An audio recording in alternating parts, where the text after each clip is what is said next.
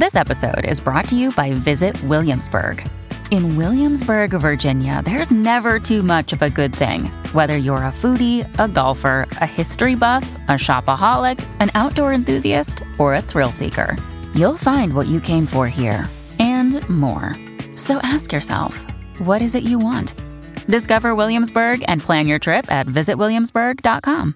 Mom deserves the best, and there's no better place to shop for Mother's Day than Whole Foods Market. They're your destination for unbeatable savings, from premium gifts to show-stopping flowers and irresistible desserts. Start by saving 33% with Prime on all body care and candles. Then get a 15-stem bunch of tulips for just $9.99 each with Prime. Round out Mom's menu with festive rosé, irresistible berry chantilly cake, and more special treats. Come celebrate Mother's Day at Whole Foods Market.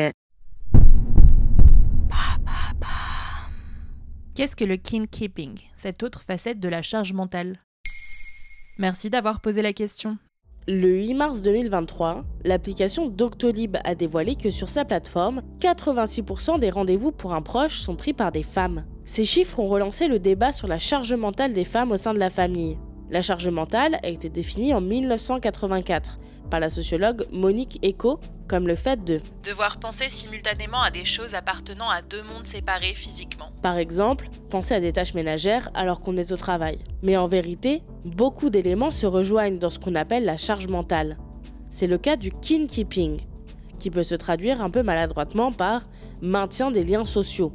Ce concept, défini par l'American Psychology Association et rapporté par Néon, désigne le rôle social généralement assumé par les femmes de promotion et de protection des relations entre les membres de la famille. Organiser les grands rassemblements, se souvenir des anniversaires, faire les cadeaux de Noël, tout cela fait peser une charge émotionnelle sur les épaules des femmes.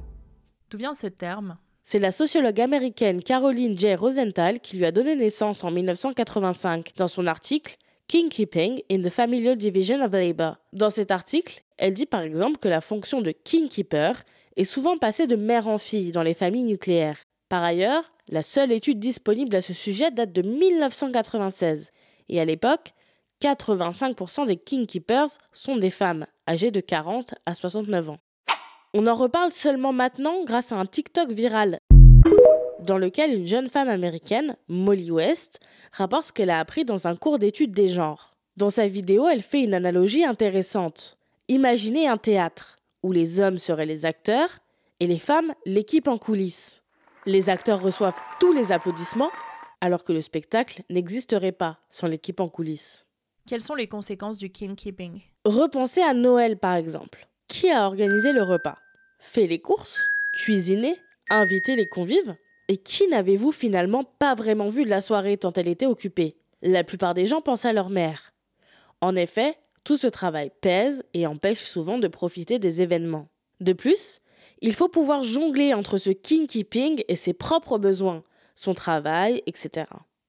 En véritable gardienne de la famille, la femme a souvent du mal à trouver des moments où elle n'est pas sollicitée. Enfin, en étant responsable de la bonne entente, c'est souvent la king keeper qu'on pointe du doigt en cas de désaccord. Mais pourquoi tu l'as invité? Mais je ne voulais pas ça comme cadeau. Et ainsi de suite. N'hésitez pas à parler de ce concept aux femmes de votre famille, car il est méconnu. Et mettre un nom dessus, c'est déjà légitimer leur souffrance. Si vous vous sentez keeper après avoir écouté cet épisode, encore une fois, parlez-en pour trouver des moyens de mieux partager cette charge émotionnelle. Voilà ce qu'est le keeping. Maintenant, vous savez.